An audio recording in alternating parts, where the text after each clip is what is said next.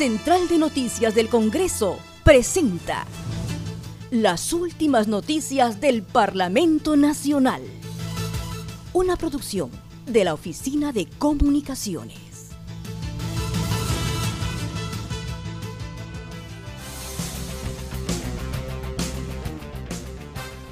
¿Cómo están? Les saludan y suceda. Hoy es viernes 15 de mayo y estas son las principales noticias del Congreso de la República.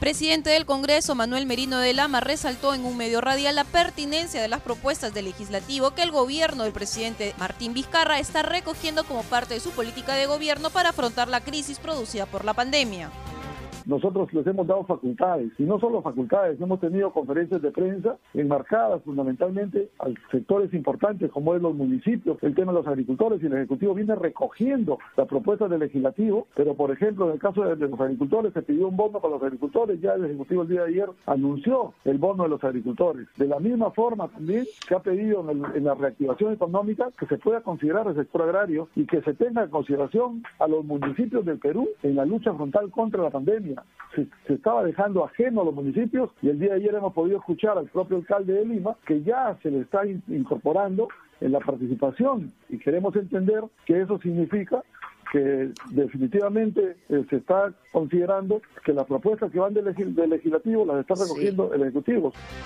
Añadió que se viene coordinando con el presidente del Consejo de Ministros, Vicente Ceballos, para la presentación del gabinete para el voto de confianza del Parlamento, como indica el artículo 135 de la Constitución Política del Perú.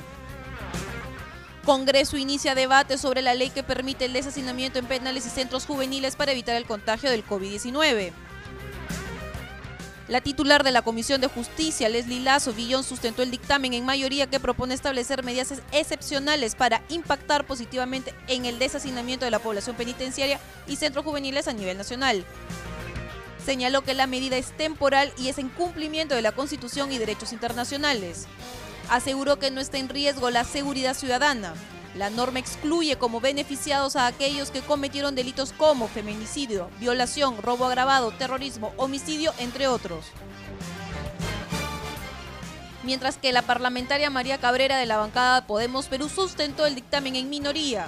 Resaltó que es diferente liberar a un procesado al que le asiste la presunción de la inocencia con alguien que ha recibido sentencia firme consideró que se abren las puertas a delincuentes que ingresan a la cárcel con enfermedades y pueden acogerse a la remisión.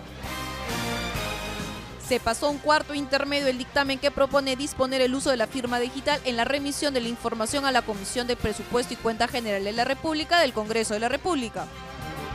Los congresistas también acordaron el regreso a la comisión del dictamen que propone modificar el Código de Protección y Defensa del Consumidor para regular los contratos celebrados por vía electrónica o telefónica y el dictamen que propone la ley del fortalecimiento de la defensa del consumidor a través de las municipalidades.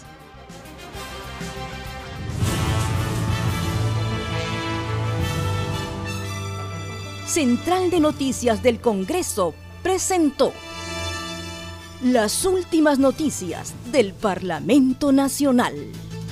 Una producción de la Oficina de Comunicaciones. Los invitamos a visitar nuestras redes sociales y sitio web www.congreso.gov.pe